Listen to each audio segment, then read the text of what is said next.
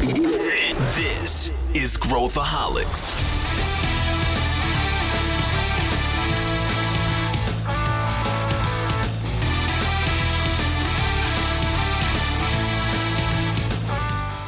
Olá, aqui é Pedro Van Gertner, sou CEO da ACE e esse é Growthaholics, o podcast para quem adora inovação e empreendedorismo. Lá em 2019, a gente começou esse podcast como uma forma de compartilhar conhecimentos e levar a palavra da ACE para todo o ecossistema. Como você sabe, aqui na ACE a gente acredita que é possível transformar o Brasil através da inovação. E, obviamente, o empreendedorismo é uma das principais ferramentas para fazer isso. Um dos episódios mais bem recomendados daquela época é sobre os livros que são essenciais para quem quer empreender a gente resolveu fazer uma parte 2 desse papo com as mesmas pessoas e eu tenho certeza que você vai sair com ótimas indicações de leitura e boas lições desse episódio. Calma, calma, calma, a gente já vai passar indicações para você, mas primeiro a gente tem um recadinho da Future Dojo. Este episódio de Growthaholics é um oferecimento da Future Dojo, a única escola que une o padrão de qualidade da revista Exame com o conhecimento em inovação da ACE. Acesse futuredojo.com.br barra podcast e destrave o seu conhecimento.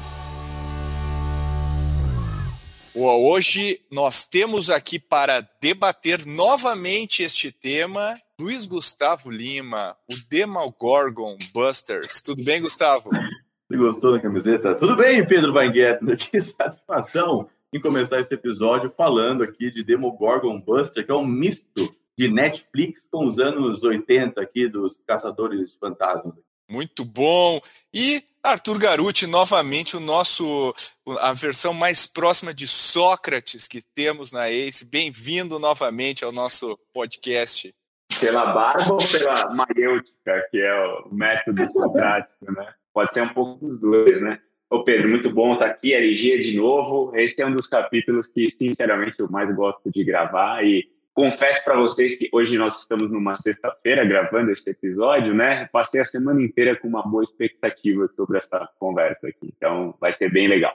Eu também, eu também. A gente coloca sexta-feira as gravações. Você que está ouvindo, não conhece os bastidores do Growthaholics, mas a gente grava às sextas e sempre é uma ótima maneira de terminar minha semana com muita energia, com muita satisfação. E hoje eu estou mais satisfeito, ainda mais empolgado, porque a gente vai falar de livros, uma coisa que amamos na ACE, somos viciados em leitura, em conhecimento, em tudo, na verdade. É livro, a gente é, a gente é voraz, é, é post do Medium, livro, podcast, filme, tudo a gente consome e a gente tira algum aprendizado. E hoje a gente vai compartilhar as nossas leituras, o que, que a gente recomenda para empreendedores. No final, acaba sendo uma seleção extremamente ampla né, de, de leituras e, e acho que a gente estava falando antes aí de como que a gente lê, e, e a minha lista aqui, eu estava mencionando, a minha lista aqui, todos os livros são digitais. Não tem nenhum livro da minha lista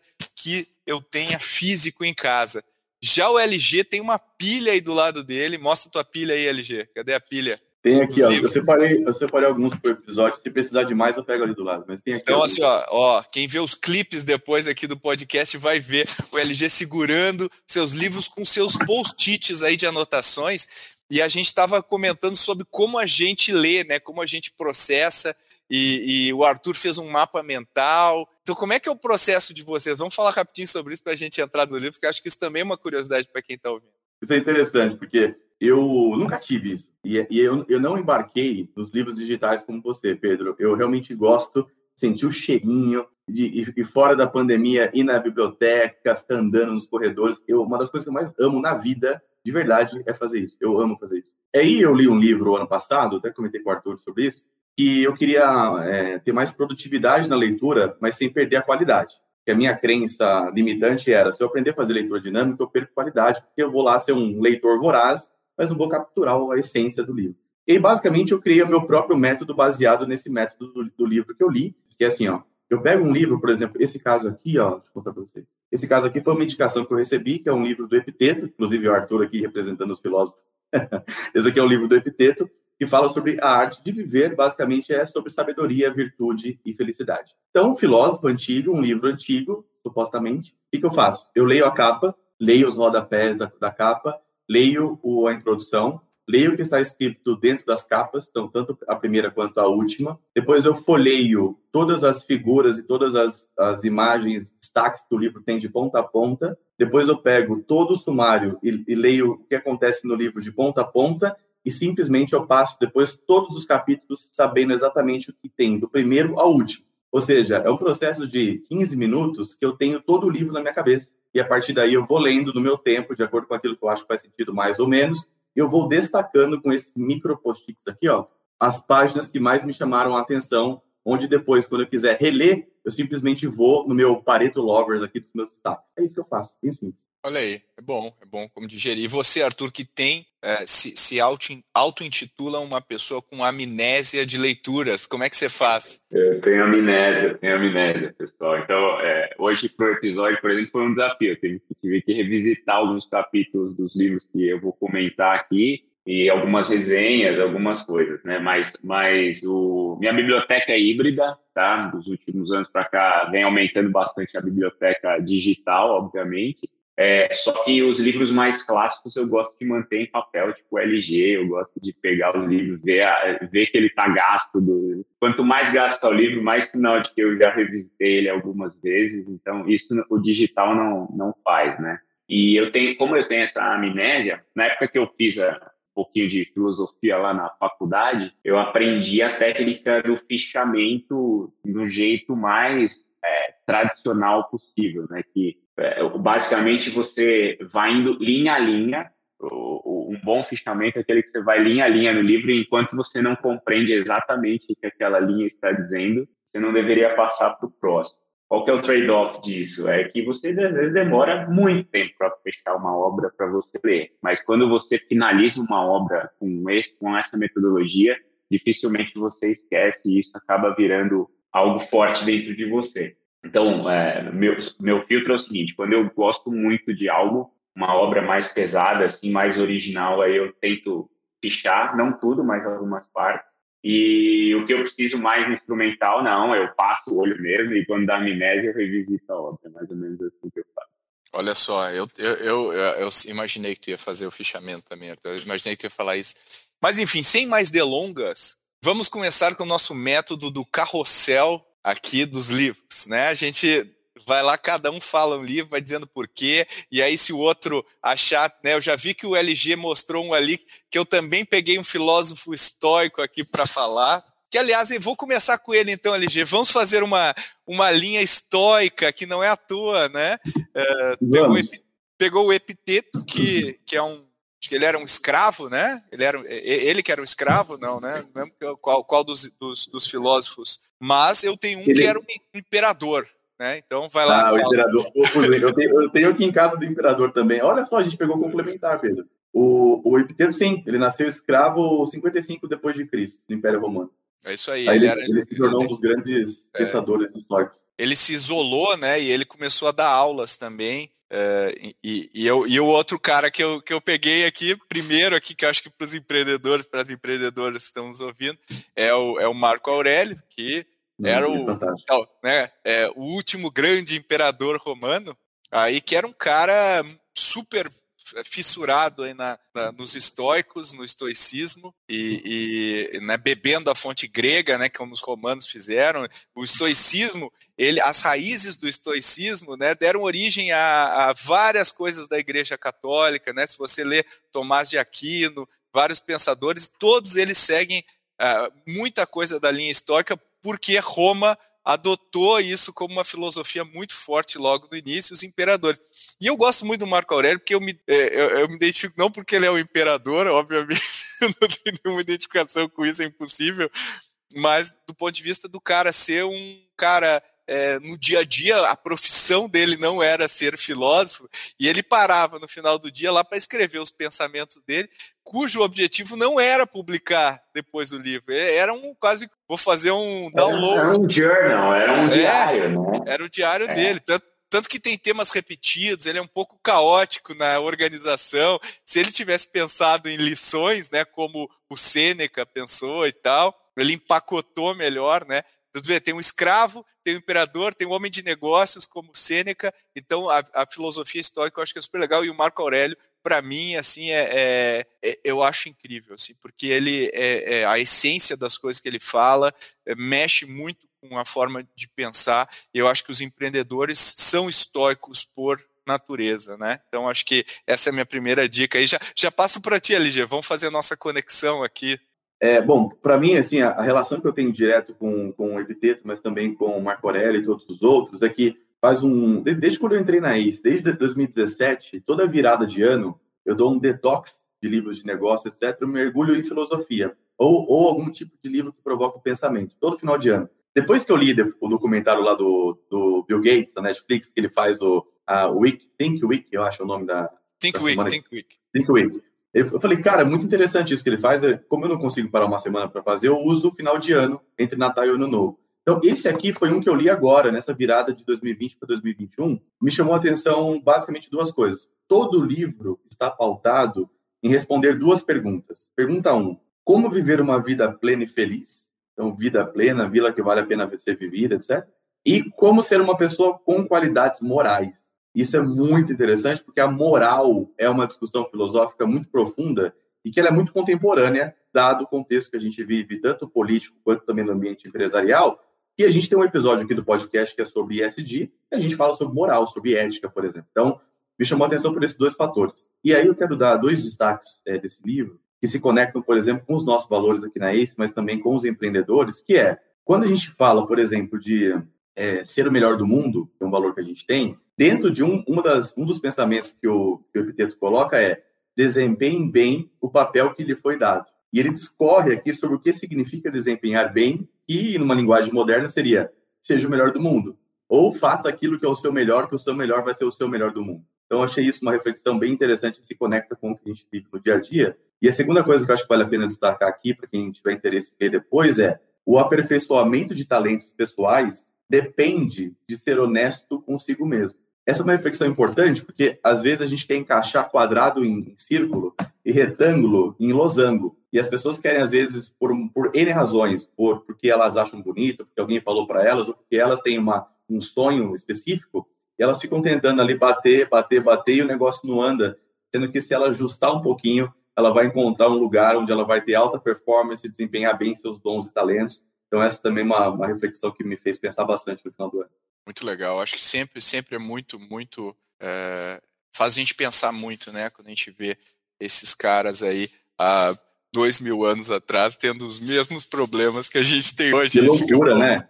É, é muita loucura isso. É, né, a gente falaria que eles são cringe hoje, mas, mas eles, eles, eles viviam vidas muito parecidas com as nossas e a gente acha que está sempre reinventando a, a, né, o, tudo. E, e, e, falando nisso, o Arthur hoje tem uma temática, né, tem uma linha temática nas suas seleções, né, Arthur? Você está fazendo uma homenagem ao nosso propósito, uma busca aí na raiz do nosso propósito. Comenta aí o, a, sua, a, a sua temática é. e o seu primeiro, a sua primeira escolha. Legal. Eu todo mundo deve estar que acompanha aí o podcast já sabe, né? Mas vale ressaltar que o propósito da ACE é transformar o Brasil pela inovação. E às vezes a gente busca muito beber das fontes do Vale, das fontes da China, mas e aqui, cara? Que a gente já construiu aqui que, que são virtudes, já que vocês falaram muito de virtude, que a gente deveria, no mínimo, tomar consciência para poder empreender e transformar o Brasil. Então, eu fiz uma curadoria de livros brasileiros hoje. Né? E a minha primeira aqui é para pensar o contexto, o ambiente de negócio.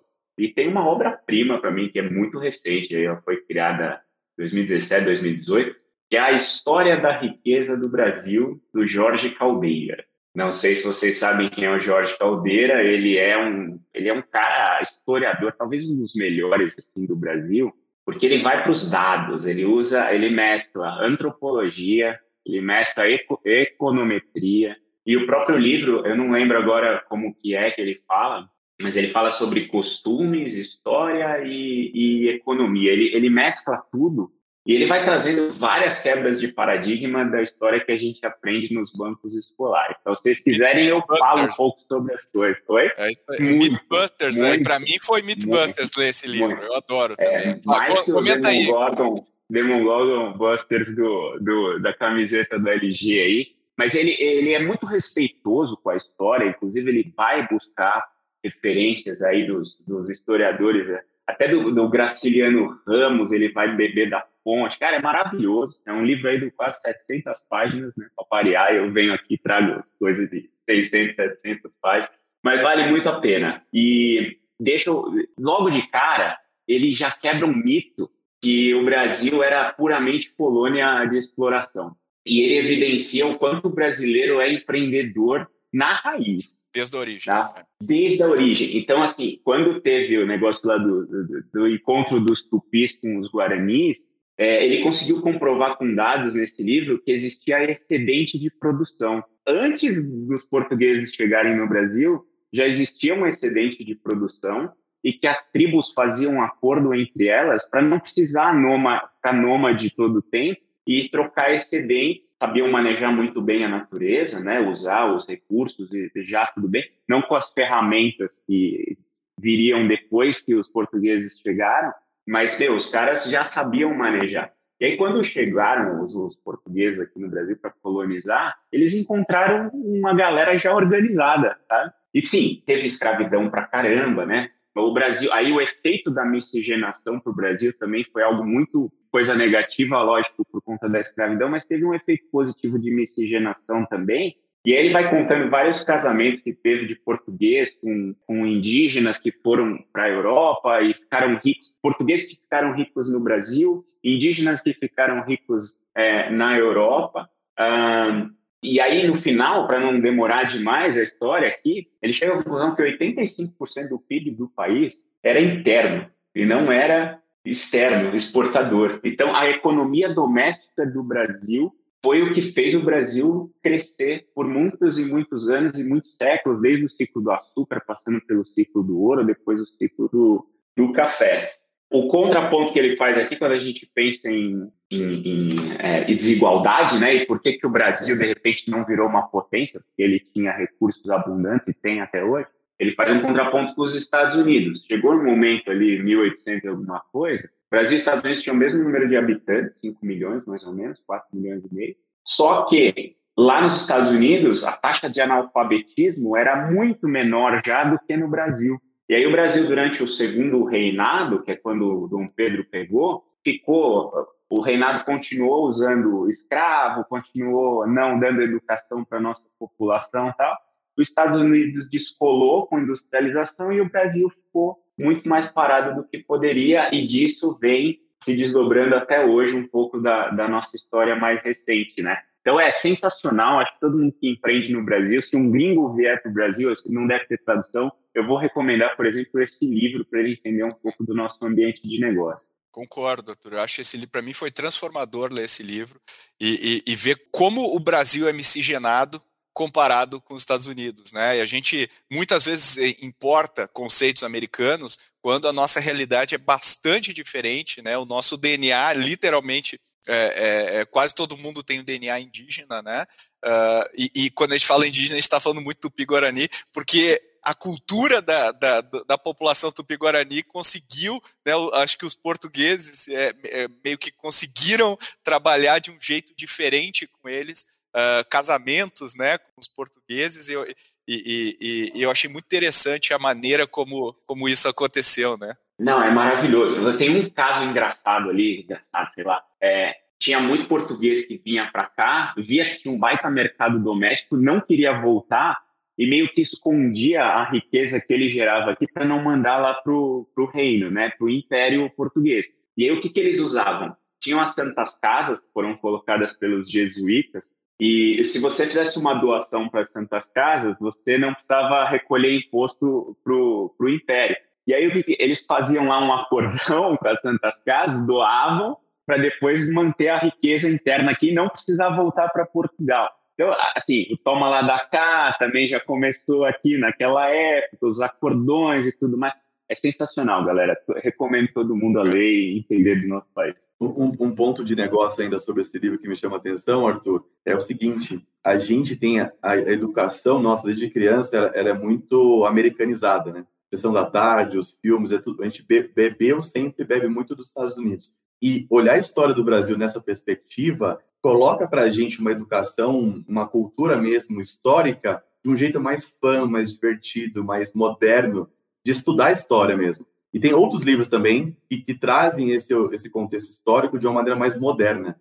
Então, só dando uma pincelada aqui do ponto de vista de negócio, que não só esse autor, mas a gente tem outros também falando sobre história. Quando a gente vai na livraria, tem lá contexto histórico do Brasil, a capa já é mais convidativa, o, o, o resumo do livro já é mais convidativo, e a gente está se provocando mais a recorrer a quem nós somos na origem para entender o que a gente faz hoje. Então, isso tem sido bem interessante acompanhar também. Acho excelente. Eu acho que assim é, é, é uma leitura obrigatória para todos os empreendedores para entender como a gente chegou até onde a gente chegou. Né?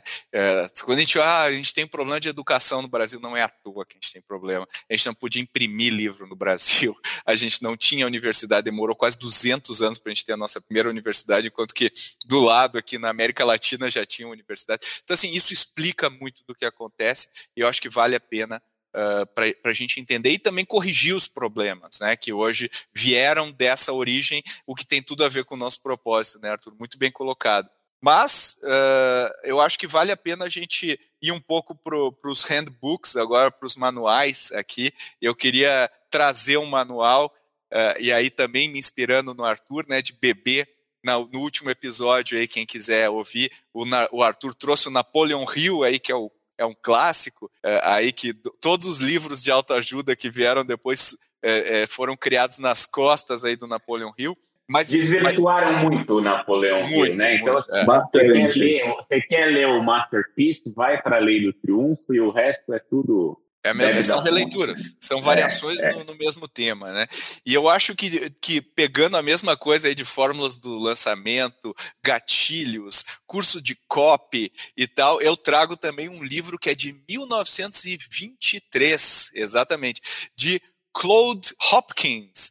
E esse livro se chama Scientific Advertising. E esse cara traça as bases de como a gente vende, de como funciona a venda, de como eu crio um anúncio, de como eu crio copy para vender, de como eu vendo por catálogo. Toda a base do marketing digital moderno está baseada né, nesses caras. Então, quando a gente pensa, ah, o copy, como se fosse tivesse sido inventado mês passado. Não, 1923, este livro aí, de um dos reis da publicidade, que o David Ogilvy se baseava uh, muito nesse cara, e eu acho que vale a pena o pessoal beber na fonte e estudar uh, uh, quem, quem começou, obviamente que a gente vai ter que adaptar, não tinha internet, não tinha, mas o princípio de como a gente compra as coisas não mudou. A gente continua comprando do mesmo jeito, ou muito próximo, né? A maneira como né, nosso cérebro processa as informações. Então, acho que é uma boa inspiração aí para quem quer saber mais sobre vender, escrever e tudo mais. E eu sei que o LG também tem os seus manuais aí, LG. Qual, qual que é o teu tua recomendação aí Vamos de guias? Eu estou seguindo o, o storytelling por vocês. Eu estou escolhendo livros de acordo com o que vocês estão conduzindo. Eu vou, eu vou fazer o seguinte: eu vou escolher agora um que eu dei de presente para uma empreendedora e ela me falou recentemente que foi o livro que mudou a vida dela empreendedora. E eu não tinha a menor noção de que isso ia acontecer. Então eu trouxe para cá porque vai que muda a vida de mais alguém que está acompanhando, né? Mas o livro é esse aqui, ó, A Bíblia de Vendas, que não tem nada novo. Olha que sensacional mas é o livro de vendas mais vendido do Brasil, um dos mais vendidos do mundo. O autor é o, cadê o nome dele aqui? É o Jeffrey Gitmore, e ele, basicamente, ele fala de vendas de um jeito muito simples, mas ao mesmo tempo muito vendedor. Então, se você nunca vendeu na vida, ou se você está começando a trabalhar com vendas, ou se você já é um vendedor e quer saber técnicas de vendas, esse é o livro para você. Inclusive, esse meu discurso é um discurso muito vendedor. Então, tem tem dois, dois destaques que eu quero fazer aqui desse livro, três destaques. Então, basicamente é o seguinte: uma frase de 1946, que é a primeira página, sem brincadeira, gente, ó, é a primeira página do livro. A primeira página do livro fala assim: ó, nada acontece até que uma venda seja feita. Nada acontece até que uma venda seja feita. Essa é uma frase do Red Mutley, de 1946. E eu conectei essa frase com uma frase da Luísa Helena Trajano, que eu aprendi há uns oito anos mais ou menos.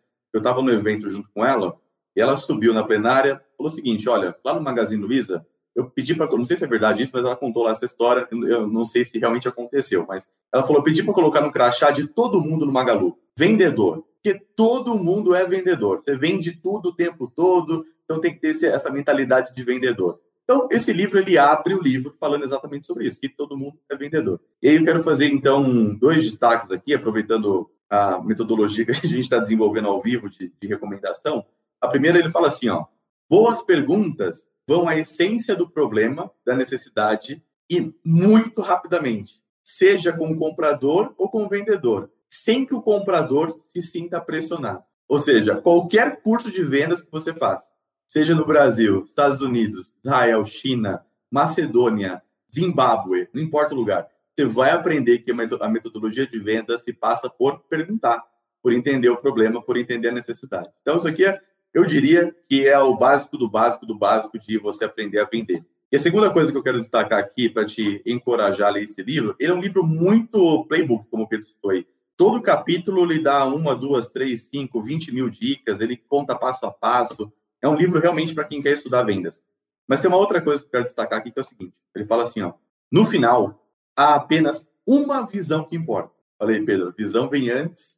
No final, há apenas uma visão que importa. Há apenas uma perspectiva que importa. Porque sempre a gente tem várias perspectivas, né, Arthur? A gente já discutiu aqui algumas vezes sobre isso. Você fala com uma pessoa, a pessoa dá uma opinião, você fala com a outra pessoa, dá uma outra opinião sobre a mesma coisa. Isso significa a, a diferença de perspectiva que nós temos. E há apenas uma percepção que importa, que é de quem? Que é do cliente. Então, isso aqui é um dos principais conceitos revolucionários do Vale do Silício, que é o Customer Centric, que ele está falando aqui no livro, na perspectiva de vendas. Então, colocar o cliente no centro é algo absolutamente antigo, ao mesmo tempo absolutamente moderno. Então, se você quer aprender sobre vendas, leia esse livro. Boa, boa, boa dica. E aí vem aqui para os founders e para as founders que né, acham que não vão precisar vender né, nas suas startups, que eu vou contratar uma pessoa de vendas. Não, não, não, você vai ter que vender. E nenhum, ainda não conheci um vendedor melhor do que um founder, por mais introvertido, introvertida que seja o founder. É, vendedor não substitui a pessoa que é, tem paixão e sabe por que, que desenvolveu aquele produto. Agora eu migro aqui para o Arthur. Arthur, você tem algum founder brasileiro vendedor ou vendedora que você possa linkar aqui nessa narrativa? Ah, você pegou o ponto aqui, mas eu posso fazer um parênteses aqui só para eu contribuir com a questão das vendas e da negociação e do copywriting aí. Eu, eu recentemente li um livro é, que eu não gostei tanto, mas depois eu fui conhecer o, o, o autor. É, é o Never Split the Difference, do Chris Voss tá? Excelente. É, que, que, em brasileiro significa negocie como se sua vida dependesse disso. Eu li o livro, achei interessante, só que aí eu estava lá naquele aplicativo Masterclass, que vocês devem conhecer, que eu assino, que eu adoro aquilo lá, e tinha um Masterclass do Chris Voss sobre negociação. Cara,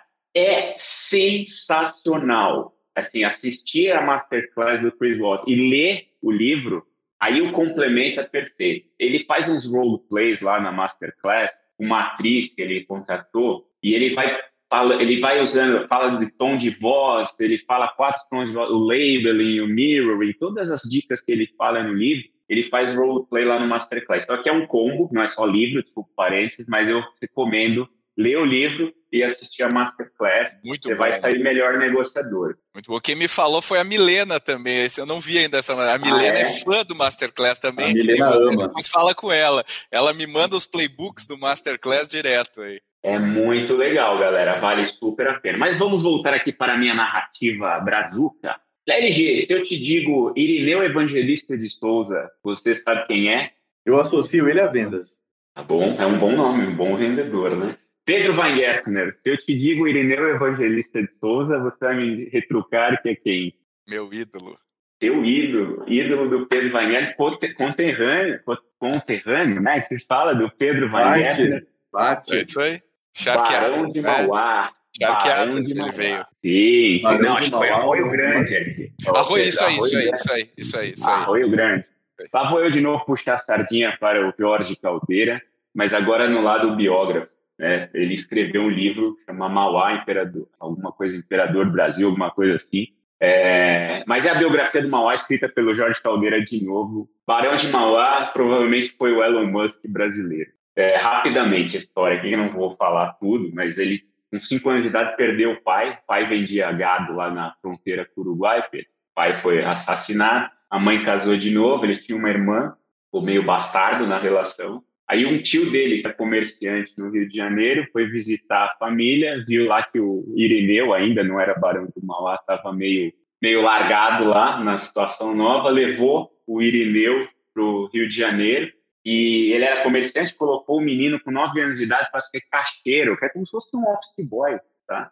E o Irineu é, começou a mandar muito bem, tá? Começou a fazer conta que adulto não conseguia fazer, lidar com dinheiro, aquilo lá foi, foi muito doido. E foi trabalhando com esse tio aí até os 15, 16 anos, até que esse tio estava devendo para um, um escocês, tinha muito escocês, muito, muito é, inglês no Brasil nessa época, tá? isso foi 1820, mais ou menos, alguma coisa assim. E o primeiro acquihire do Brasil aconteceu aí. Não sei se vocês.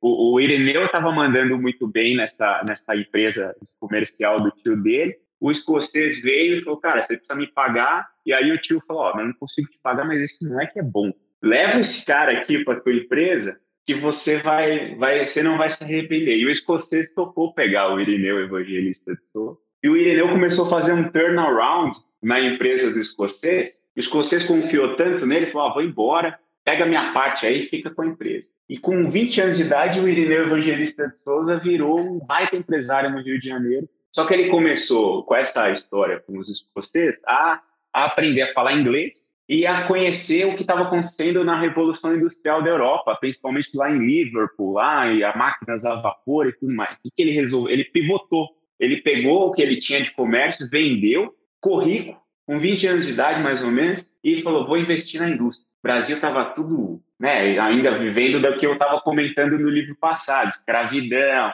minério, só commodity, tal. Não, vou industrializar o Brasil. E aí começou, cara, começou, implementou o esquema de partnership que hoje a gente fala aqui no Brasil, trazendo gente de fora que precisava é, importar competência, pegou ingleses, trouxe para cá, deu ações para os caras, começou a criar estaleiros né, que, que, ele viu que ele precisava, precisava melhorar a navegação no Brasil, criou estaleiro, comprou uma região super barata ali no Rio de Janeiro, montou estaleiro, ajudou o Brasil a ganhar a guerra do Paraguai por conta disso, porque os navios que o Brasil levou para ganhar a guerra do Paraguai foram comprados pelo, pelo, pelo, pelas, pelo estaleiro, fabricou canhão, um monte de coisa, foi ganhando dinheiro, criou o Banco do Brasil, foi dono do Banco do Brasil, então, assim, fintechizou a operação dele, né? O Banco do Brasil tinha falido já na primeira versão, ele criou o segundo Banco do Brasil, e aí foi o cara que trouxe energia elétrica para o Brasil e trouxe é, a primeira linha férrea do Brasil.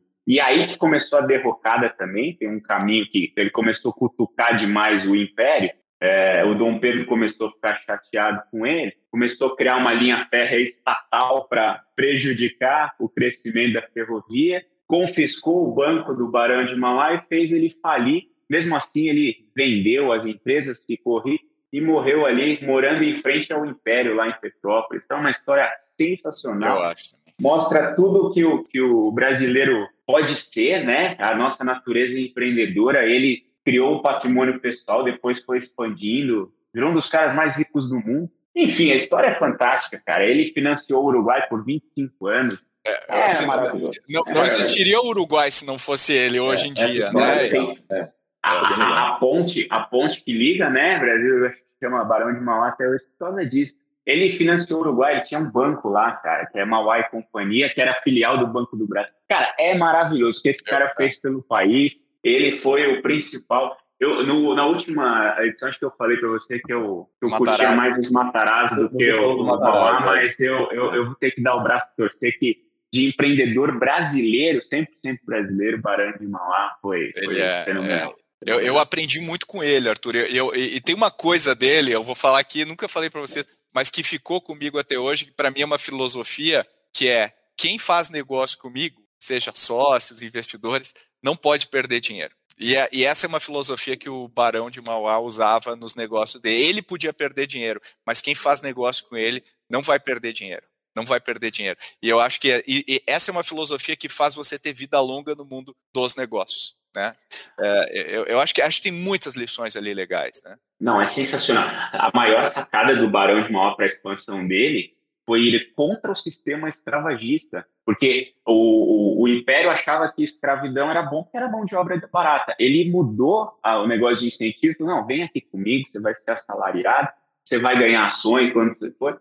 Meu, é o que ele conseguiu construir, né? Ele transformou o Brasil pela inovação da época. É transformou, e ele, e ele pegou muito, ele aprendeu muito na escola inglesa, que é uma escola mais iluminista, né, de pensamento, de, peraí, vamos racionalizar vamos fazer melhor né, os negócios. E aí o que o Império fez com ele é o que continua acontecendo nos dias atuais com o governo, que é ficar mudando a regra do jogo no meio do jogo, né? E uh, mudar sempre para pior, colocando mais regra no canetaço para tentar corrigir o problema e não deixando uh, o mercado se regular. Eu acho que essa, essa é uma. Tem, tem muita lição legal. Eu acho que essa dobradinha, Jorge Caldeira, aí que o Arthur é que inclusive ele é mencionado no outro livro, né? O, é, não, não mencionado, dá, não, no final, né? No é, segundo reinado, né? Não tem, é, não, é, o segundo reinado se transformou por causa do Barão de Mauá. Por causa do Barão de Mauá. Então eu, eu acho que tem muita lição ali. Eu acho que cabe a nós, assim, acho que é um dever dos empreendedores brasileiros conhecer a nossa história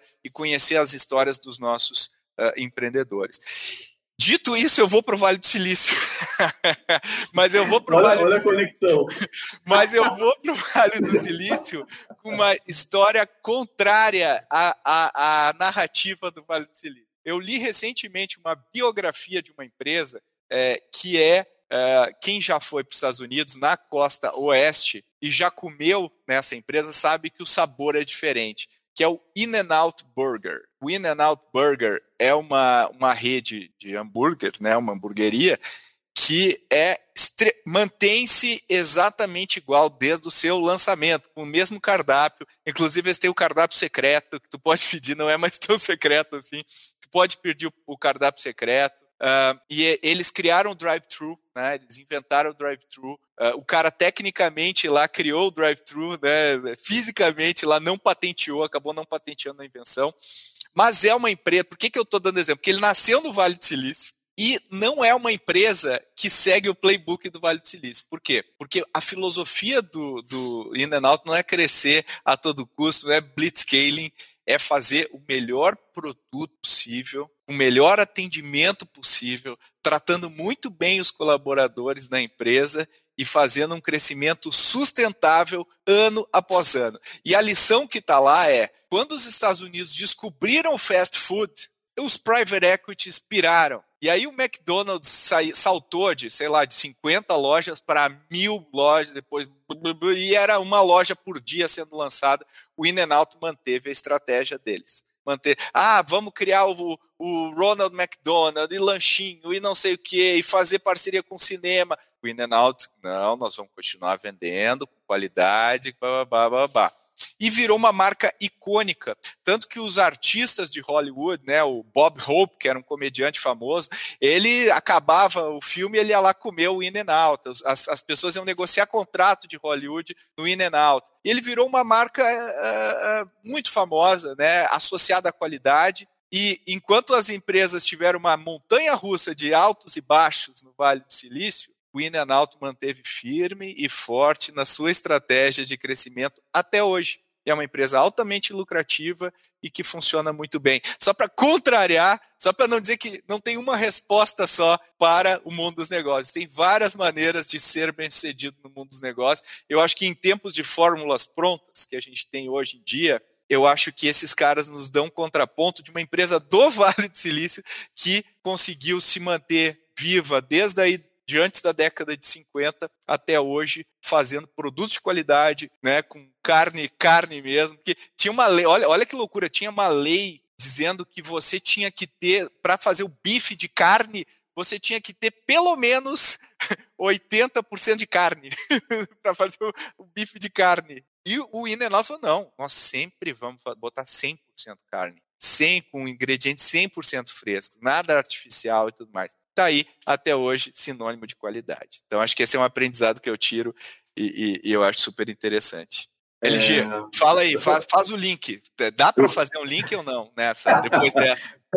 Olha, por incrível que pareça, para quem está nos ouvindo, a gente não combinou os livros que a gente escolheu. Então, Eu estou pegando aqui de acordo com, com a história que a gente está contando e dá para fazer um link. Você não vai acreditar, Pedro, mas olha, olha o livro que eu escolhi também aqui para a gente falar sobre hoje. Conhecem? É um livro chamado A Economia dos Desajustados. Eu adoro esse livro. Mas antes, eu quero só fazer um link que é o seguinte: essa preocupação de ter o melhor produto, melhor atendimento com a melhor qualidade, também tem aquele documentário do Netflix que a gente discutiu aqui da outra vez, se eu não me engano, que é da comida japonesa. Vocês lembram que a gente falou sobre ele ou não? Eu não é lembro o nome agora. Giro Dreams Giro. of Sushi. é sensacional, Giro. Giro é. Que é sensacional também nessa, nessa perspectiva de melhor produto, melhor atendimento, não é escala, é para poucos mesmo. Enfim, só, só conectando aqui que eu, que eu lembrei disso. Esse livro aqui, A Economia dos Desajustados, a, o, o, subtítulo é assim: Alternativas Informais. Aí você já vê que pode dar caca, né? Alternativas Informais para o mundo em crise. E aí, por que, que eu gosto desse livro? Primeiro que eu uso sempre ele em algumas narrativas, que é assim, ó, a gente acaba atraindo, às vezes, pessoas desajustadas. Né? Quem são os desajustados?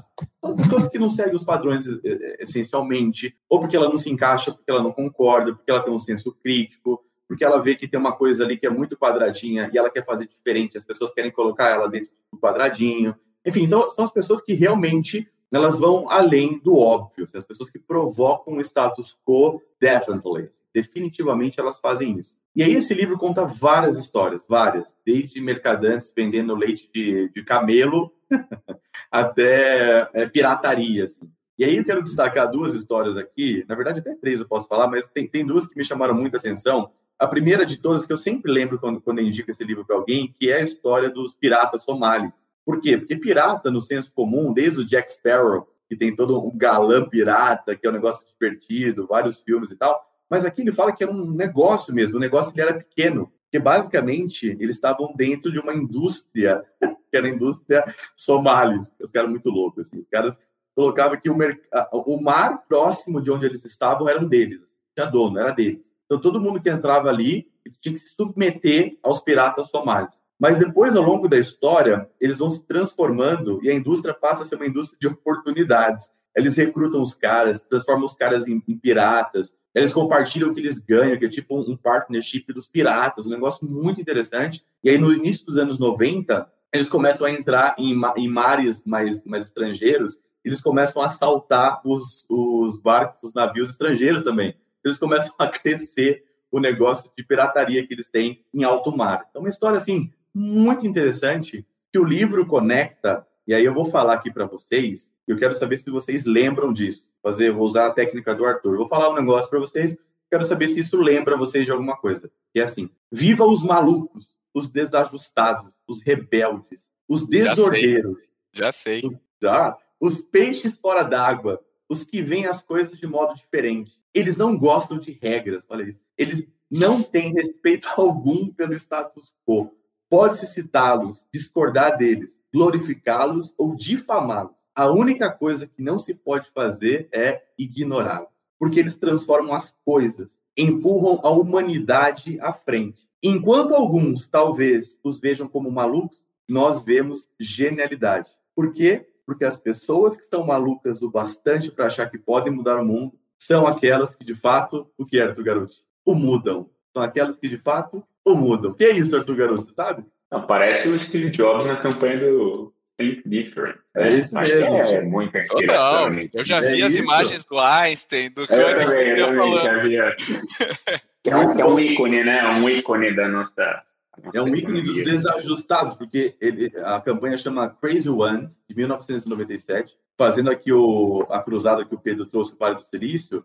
Para mim, Inclusive, da última vez que eu fui para lá, eu ganhei, eu ganhei, um livro enorme também chamado Makers, que a gente usa o conceito do Maker, que é o uhum. empreendedor, o intraempreendedor, que é o cara que vai para cima e faz acontecer. Então, para mim, se eu tivesse que traduzir esse Maker fazendo associação com o Vale do Silício, seria a economia dos desajustados, que inclusive eles passam até por os mais novinhos aí. Isso aqui vai ser super cringe, tá, pessoal? Para encerrar a dica. É, para quem não conhece, nunca ouviu falar, já teve um negócio na história dessa humanidade chamado Napster. E, eu, e ele fala no livro que por conta, você lembra disso, Pedro Menguer?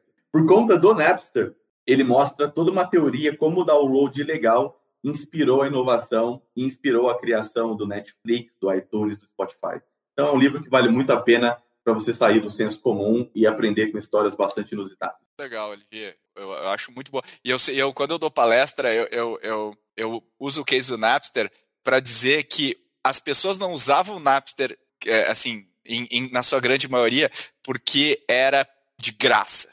As pessoas usavam o Napster porque era muito mais fácil e revolucionou a maneira que eu podia é, colocar músicas. Tanto que é, a, a, pessoa podia usar o Napster, mas quando surgiu um Spotify da vida, todo mundo assina, porque a simplicidade do Napster é o que está ali, né? Eu acho muito legal, muito legal essa, essa escolha. Agora, para a gente encerrar aqui, Arthur, pegando você, vamos fazer um rapid fire sugestões aqui para a galera, né? Livro e, e, e, e por que rapidinho, uh, e a gente, só para a gente encerrar aqui o nosso episódio de hoje. Vamos nessa, vamos nessa. Falando de pirata só rapidinho, tem os aqui, estou na narrativa História do Brasil hoje, pô, vale super a pena vocês ouvirem ou lerem sobre os sertanistas brasileiros, que são os nossos bandeirantes, né? Nossos bandeirantes. Que pegaram as, as capitanias que não que estavam é, fora do, radar do, do, Império, tipo São Paulo aqui, que virou o que virou por causa do, dos bandeirantes. Também tem muito a ver com essas piratarias Comar aí que, que o LG comentou. Mas vamos lá, rapidinho é, não podia deixar de citar Ambev, né? Ambev, não poderia deixar de dar uma dica aqui de um gole só, da Ariane Abdallah, que não fala só sobre a história dos PG, mas ela compõe também a história do lado da Antártica, que era uma empresa familiar de alemães e italianos ali da Monta, que depois se fundiu, e fala também o lado lá da, da, da Anheuser-Busch, lá de fora, como que a cultura brasileira e o modo único de fazer negócios nesse mercado prevaleceu mesmo o, a Ambev sendo minoritária nessa composição maior e fala também sobre todo, todas as questões culturais e como que a Ambev até agora, assim, com as IEX, aí, as nova, a nova forma de consumir produto e de pensar em diversidade, está tá trabalhando. Então, é, um, é uma obra-prima também do nosso capitalismo. Quer fazer o um jogo rápido? Já indica todos antes de acabar? Papum, vai lá. Estou para acabar um técnico ainda tinha aqui, dois de competências e dois de um entretenimento e um pensamento. Então, o técnico, Elad Gil, High Growth Handbook. Se você quer aprender a escalar um negócio de 10 colaboradores para 10 mil, leia esse livro. Ele te ensina desde como você tem que atuar como CEO até como re conduzir reuniões com o seu conselho. Competência. Competência de liderança, um dos livros que eu mais gostei de ler nos últimos anos é o Onde os Sonhos Acontecem, que é o livro do Bob Iger, do CEO da Disney. Fantástico, uma leitura absolutamente recomendada, gostosa de ler. Você vai aprender desde como a Disney comprou a Pixar e como a Disney criou o Disney Plus recentemente. Ele fala no final um pouquinho sobre isso. Se você quer aprender sobre criatividade, minha dica é Roube como um Artista, do Austin Kleon. É um livro absolutamente fantástico de, de, desbloqueio de criatividade. E ele fala o seguinte: uma coisa, que se você quer escrever um livro, escreva o livro que você quer ler. Aí, Pedro Weingart, você já falou sobre isso. Se você quer ler um livro sobre é, pensamento na linha do, do, pensamento filosófico, esse é um autor técnico que é o nosso querido Clayton Christensen, que escreveu a teoria da inovação disruptiva, do job to be done, professor de Harvard, que infelizmente faleceu ano passado mas ele escreveu um livro chamado How You Will Measure Your Life. Como que você... É, o título do livro é Como Avaliar Sua Vida em Português. É um livro absolutamente fantástico de um pensador, um consultor, um especialista de Harvard falando e pensando sobre a vida. É um livro sensacional, inclusive uma pitada sobre isso. Ele escreveu o livro porque ele observou que ao longo dos anos, os amigos de MBA dele de Harvard foram ficando infelizes à medida que eles eram bem-sucedidos na vida profissional. Então, ele escreveu uma vida, um livro sobre a vida que vale a pena ser vivida na perspectiva de uma avaliação, então baseado em fatos e dados, bem legal. E o último, esse quem me indicou foi um amigo do Mike, que é o Dr. Renato Angná, especialista em neurologia da USP, chamado Só Pode Ser Brincadeira, Sr. Feynman, que é um, um físico ganhador do Prêmio Nobel de 1965, com histórias absolutamente hilárias, muito engraçadas, Inclusive, ele morou no Brasil, tem uma história com o Brasil muito interessante e é uma indicação. Teve uma introdução do Bill Gates, um livro de alguns anos já que o Bill Gates indicou. Vale muito a pena, você vai dar boas risadas e aprender um monte de coisa. Muito legal, LG. Eu adoro esse livro, é um dos meus favoritos. Eu indiquei, inclusive, para Milena, que também adorou, devorou. Tem muita lição ali, a gente até mencionou no outro podcast. Vou fazer meu rapid fire aqui, uh, dos que eu não mencionei. São três, tá? Então, primeiro The Evolution of Everything, do Matt Ridley. Uh, e, e, eu acho muito interessante porque ele, ele traz a teoria da evolução para a inovação. Então, o que ele fala é o seguinte: se existem as condições para que aquela inovação aconteça, ela vai surgir. Então, ele tira um pouco o foco do, do, empreendedor, do mito, e ele fala que ele fala do Santos Dumont e dos irmãos Wright. Não interessa quem fez primeiro, o interessa é que o mundo já tinha condições para aquilo acontecer, então eles pipocam ao redor do mundo. Carro autônomo, tudo mais, vem quando o mundo está pronto para eles, eles começam a, a pipocar. E eu acho que é muito legal, é uma bela lição, tem muitas histórias, recomendo para todo mundo. Outro é Narrative and Numbers, do Damo Daran, o Arthur vai gostar né, da minha indicação. Então ele basicamente junta valuation e storytelling. Então fala, cara, legal, você dá um pitch, você conta uma história, como você embasa a sua história com números para que você consiga justificar isso? E aí ele quebra narrativas de grandes empresas, eh, tipo Uber e afins, e ele é, disseca isso com números. E ele fala, olha, se ele diz que vai fazer isso, então a taxa de crescimento tem que ser Y e isso não bate com a realidade. Então, acho que é muito legal, vale para os empreendedores aqui que estão nos ouvindo. E o último é Beyond Entrepreneurship 2.0 do Jim Collins, que ele relançou agora, um dos primeiros livros dele. É um super manual, assim como o do Elad Gil. É, eu adoro, ele fala sobre empreendedores que estão começando a sua jornada. Eu acho que é muito interessante, vale a pena para todo mundo. Arthur, palavra com você. É, eu tenho, é, eu estou seguindo na, tem que seguir a minha disciplina aqui, Brasil, Brazuca, né? Então eu vou aqui mais dois livros que eu gosto muito que, que pautaram a gestão brasileira, né? Como a gente exporta a gestão para o mundo. Então é Sem Cortes, biografia do Cláudio Galeazzi, que ele mesmo escreveu com mais um outro autor que não me lembro o nome agora, sensacional. O como ele quase faliu, traumatizou ele a ponto de ele quase se matar e, e, e levar isso como, como algo para poder ajudar empresas outros empreendedores não passarem o que ele passou, muito bom.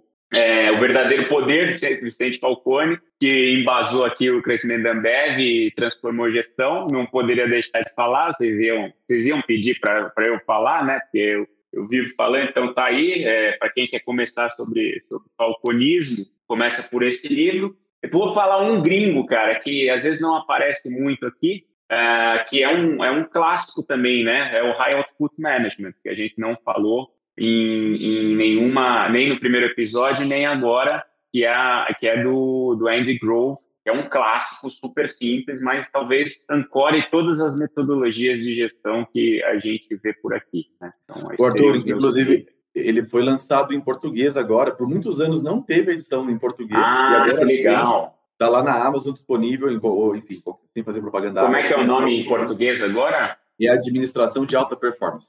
Show, é isso aí. Então, Excelente. Meu único gringo é esse aqui hoje. Boa. Boa. Da minha regra. Gestão de alta performance. Olha aí.